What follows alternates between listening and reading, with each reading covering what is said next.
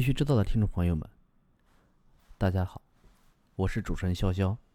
我们在上一期节目里面讲到，数字货币理财的增值部分，增值的手段有数字货币的一级市场投资啊，比如说投资 ICO 或者说是嗯初创企业的投资、风险投资，还有就是数字货币的炒作，还有就是数字货币期货市场里面去做期货的买卖，啊，还有就是流动性挖矿，还有交易所理财，还有交易所里面的一些借贷。还有交易所里面的一些定期、活活期的存款，我们会把我们讨论的范围主要集中在，嗯，流动性挖矿、交易所理财和交易所的活期和定期存款这几个分类里面。为什么我们会把主要精力，嗯，集中在这几类的讲解里面？啊，是因为我们认为，嗯，比如说一级市场投资，它相对于普通投资者来说门槛太高。风险非常的高，嗯，还有炒币，还有期货，啊，这些都是嗯高收益高风险的啊一种行为，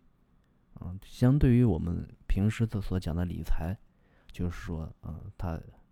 哦，收益相对固定，啊，风险相对可控，还有就是它的操作难度啊相对较低，啊，对于炒币来说，其实预测币价这件事情，可能现在呃没有一个机构或者没有一个人他能准确的预。预测明天的币价，啊，期货也是同样的，啊，这样的话，那我们把我们主要的这些，嗯，精力和研究方向就会锁定在，嗯，大部分人可以承受的一个范围内，啊，当然在这里面，如果大家嗯是要嗯对炒币感兴趣，对投资感兴趣，对期货感兴趣，那未来几期的节目可能不适合大家去听，嗯，请大家。嗯，越过这几期节目，啊，那既然讲到了那个数字货币，嗯，理财的话，啊，我们会，我们会大概做一个分类。这个分类怎么做呢？啊，我们在我们的那个思维导图里面，嗯，大概有三种分类的方法。啊，第一种就是按平台分类，按平台分类，我们大家都会讲，因为有一个中心化平台和去中心化平台。啊，在这里面的话，中心化平台的话，因为现在啊，大部分的这种主流交易所也都会提供一些理财产品，啊，供大家去参与。嗯，这里面的话，我们也是推荐大家去到这种主流的中心化的交易所里面去参与理财，啊，因为这些大的交易所啊，基本上运营时间都在七八年，而且他们的资金实力、技术实力、安全性都会有一个基本的保障。啊，当然不是说他们不会出问题，只能说，啊，在相较于所有的这些中心化平台里面，嗯，这些大的平台的安全性，啊，是最好的。嗯，这里面的话，我们可能会讲到中心化平台里面，我们会推荐大概四个平台给大家，比如说啊，币安，还有芝麻开门，芝麻开门也是 Git 点 io，还有就是嗯，火币，还有就是 OKEX。啊，当然，中心化，嗯，平台里面的二线或者三线交易所，啊，大家也都会提供一些理财的产品，啊，那这里面其实，在讲到中心化交易所里面，嗯，大家唯一要特别注意的就是这个平台的风险和平台的安全性，因为平台的安全性就意味着你的资金的安全性。那这里面我们可能说是，呃，首要的是，在中心化平台里面，我首先要选的是这个。我在哪个平台啊？比如说，我现在就在币安做交易，或者我现在就在芝麻开门做交易，我的资金也在他们里面放着，啊，那那这个时候去参加他们的这些理财产品，那本身上其实就是一种，嗯，顺带的一种操作，对吧？啊，你放钱放了也是放着，啊，至少你你参加理财，它还有一个收益，你不放的话，啊，那收益是零。聊完中心化平台，我们再看一下我们筛选出来的去中心平台。那首先，我们来给大家讲一下，啊，我们这里面讲的一个筛选的标准。嗯，首先呢，我们来筛选去中心化平台的话，一定要注意的是，去中心化平台的一个合约的安全性。啊，所谓的合约安全性，嗯，这里面可能呃有时候会比较技术。嗯，那我们来看一下我们的一个筛选标准是怎么回事。就是说，在去中心化平台里面，我们首先第一点我们要。选择，呃，合约完全公开透明的平台，哎，这是最基本的条件啊。如果它的合约都不公开透明，那你把币打进去，它怎么去操作？你根本没有监督，嗯嗯。第二个是呃，这些合约呢啊都要啊被审核过啊，比如说被一些技术大牛或者一些机构做过审核，而且审核的这个机构也要是一个知名的机构。啊，第三件事就是，呃，这个去中心化交易所或者说是这个合约的这些，嗯，资金的这个资金的这个锁定量，啊，它要排名在前列，啊，比如说我们会至少看啊前十或者前十五，啊，除了嗯去中心化平台的资金的这种嗯锁定量，嗯是一个重要指标之外。呃，还有的话就是说，啊，这个平台参与的人数，啊，这个也是另外一个很重要的指标啊，因为参与的人越多，那说明，啊，会有更大的几率被更多的人去 review 这个去中心化平台的代码。嗯，第三件事就是这个去中心化平台的一个，呃，怎么说来着？就是，嗯，它的这个运行的时长，啊，它是不是运行的时间的够久？啊，运行的时间的够久，那相对来说它会更安全一些。嗯，还有就是这个去中心化平台，嗯，它是否被攻击过啊？是否会出过问题？哎，这些都是我们来选择给大家去讲解去中心化平台的一些标准。嗯，这里面我大概我们会说到，嗯嗯，独角兽，也就是那呃，Uniswap 啊，之前给大家发过币的啊，每人发一个手机。呃，还有就是寿司 Swap，啊，还有就是 Crave，就是，嗯，完全是这种稳定币的这种去中心化交易所，啊，还有这些去中心化借贷的啊，Aave 等，啊，当然大姨夫我们大概也会大概讲一下啊，因为大姨夫的这个币价涨得还是非常惊人的，嗯，除了按平台分类呢，嗯。我们所讲到的理财里面，可能还有一种按理财类型来分类。嗯，理财类型里面分类，可能啊，我们会主要去讲啊，流动性挖矿。嗯，流动性挖矿里面，它又会分为呃这种去中心化呃交易所的这种交易池的资金的流动性挖矿啊，还有就是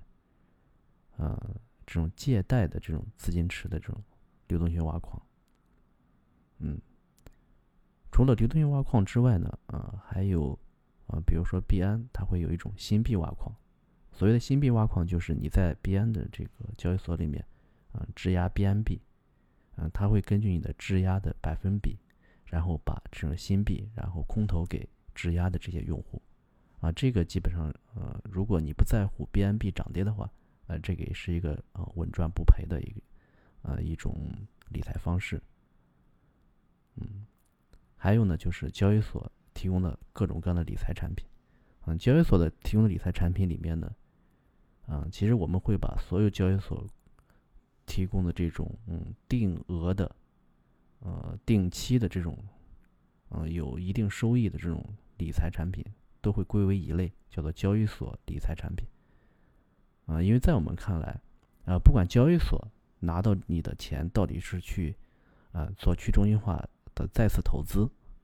嗯，还是说，啊，我用我用来做借贷，还是说我就是想给我的交易所的用户啊发福利，啊，那所有的这些理财，为什么我们把它归为一类呢？原因是，呃，在我们看来，它的特点就是，呃，首先第一件事，我在交易所做理财的话，这个这个风险的兜底是交易所在兜底，啊，还有这种理财产品呢，它基本上都会啊有一定的这种门那个上限。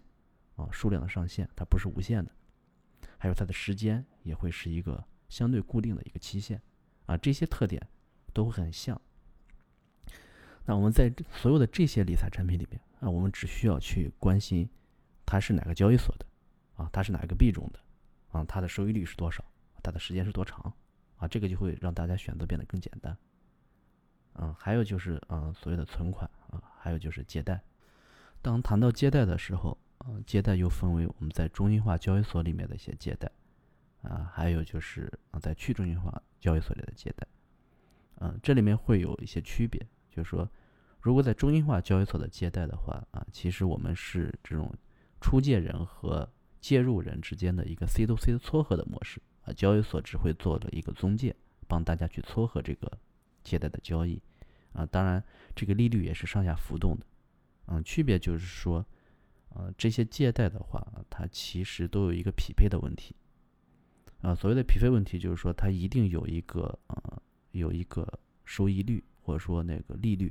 在这个利率下面，你不一定能把你的资金借出去，啊，这里面就会出现，啊，当你想要想要一个固定的收益率，或者说即使是最低收益率，这是这个时候没有人借钱，那你的收益有可能为零，或者是这个最低收益率在这个零和这个之间，啊，当然在出现了一些专业，比如说 AAVE 的这种去中心化的。嗯，交易所的这种借贷，当你把钱存进去的时候，嗯，它无论如何它都会有收益，但是这个收益呢，又会，呃，因为出借人和介入人的这个比例，比如说很多人去借钱，借的人很少，那这个收益率就会无限趋近于零，但是它都会有一个收益率，呃，比如说百分之零点一，嗯，它不会让你的资金闲置。嗯，他只会说让进来所有的人，大家来平摊这个介入和出借的这个，嗯，这个收益率。那这里面就会有两种区别，对吧？这个就是说，啊，当你去中心化交易所去放贷的时候，你不一定借得出去，啊，到去中心化交易所你一定能借出去，但是你的收益率可能会很低。但本质的问题其实都是在，呃，介入的意愿和借出的这个供需的一个比例，啊，就是我们学过经济学都知道。啊，供需比才是决定价格的。那我们当把利率当成价格的话，那就是说，那就是看啊，介入和借出的供需比啊，到底是哪个更多？嗯，在这里面，其实我们通过最近的观察的话，其实在做借贷的话，可能稳定币的这个借贷利率啊，一直大概能做到百分之七八左右啊，年化啊？为什么？可能是因为现在。呃，价格波动比较厉害啊，比特币的价格可能涨得非常厉害，这样的话，肯定炒币的人或者说做多做空的人会更多一些。啊，在理财里面还有一种就是啊，我们去年比较火的叫 staking 啊，所谓的 staking 呢，就是说，呃，一些主链它支持你把币质押在这里面，然后由这个主链给你提供提供这个币的一个嗯回报。啊，比如说现在可能 ETH 二点零，它其实本质上啊质押的话也是一种 staking。嗯，还有一种理财方式啊，就是说，呃，比较适合新手的，可能就是啊数字货币定投啊。这个数字货币定投它很像我们在股票市场的这种指数定投啊。这种定投的话，其实它就是你买一个趋势啊，你可能呃赚不了最多，也亏不了最多。啊，你你赚的和亏的，啊，应该是一个平均值，嗯，但是如果说你长期看好数字货币和数字货币的这种增长趋势的话，啊，定投是一个很好的方式，啊，也是一个比较简单的参与方式，嗯，对于定投来说，我也在芝麻开门上，啊，做过一些测试，啊，现在还还会有一个每周，嗯，有一个定投的一个投入，啊，之前的话。嗯，我可以跟大家分享一下数据，就是我在去今年的三月份到今年的九月份、九十月份的话，嗯，做了一个每周大概一百美元的一个定投的一个操作啊。这个这个定投操作的话，对当时的收益，呃，应该是大概做到了百分之六十还是百分之五十啊。但是呢，如果说我在三月份买比特币的话，呃，到现在因为三月份可能有一次大跌，到现在。那可能翻了五倍到六倍，嗯，所以呢，我们在谈理财的时候啊，我们其实不会去啊跟数字货币炒作啊炒币来去做比较，因为这个事情吧，它没有可比性啊。那对于理财来说，那我们定投的话，那我们我们对标的什么？我们对标的就是啊稳定币的这种嗯借贷或者这种存款啊，我们这么去嗯去来对标这件事情。嗯，定投的话。相对来说，我觉得门槛稍微低一些。啊，我们大概会跟大家讲啊，上面一些啊，我们讲到的这几个分类因为这几个分类也是我们嗯多多少少有一些研究，有的时候我们会直接参与，这里面会有一些嗯我们的数据跟大家来做分享。嗯，除了这种按类型分类的话，我们还有一些其他的分类方式。嗯，比如说嗯期限，这个期限的话，比如它是定期的还是活期的。嗯，期限的话跟什么有关系呢？期限可能就跟跟你要不要说近期啊行情好，呃我要我要嗯我要做一些利润的锁定啊，因为毕竟现在比特币不停的在涨啊，价格有可能。嗯，有些人这个价格可能已经收益已经蛮高的了啊，他可能会觉得，哎，我要，嗯，我要做一些利润锁定的操作。那这个时候期限就会变得非常重要啊。那期限就是你是定期的还是活期的啊？定期的又分是七天的、三十天的，还是说啊三个月啊六个月？这里面呃就看大家自己的选择了。啊，好了。我们今天呢，就大概给大家啊简单的梳理一下啊，我们要讲的这个啊理财的一些分类和分类方法，和一些我们为什么这么分类的一些思考。嗯，这里面大家如果有什么问题的话啊，同样欢迎大家在留言区里面去留言啊，我们也会做啊一一做回复。啊，这以上呢基本上也都是我们一些个人的一些嗯观点和看法啊，也有可能会有纰漏或者有一些讲的不到位的地方。也希望大家来做一些指正或者批评啊，啊，欢迎大家讨论。嗯，好了，今天我们节目先做到这里。我们下一期的话，我们会计划就会讲，嗯，具体给大家讲啊，每一种的这种理财怎么去参与啊，然后这些理财都有什么风险啊，他们的收益大概会在一个水什么水准？嗯，好了，那我们下期节目再见啊，再见。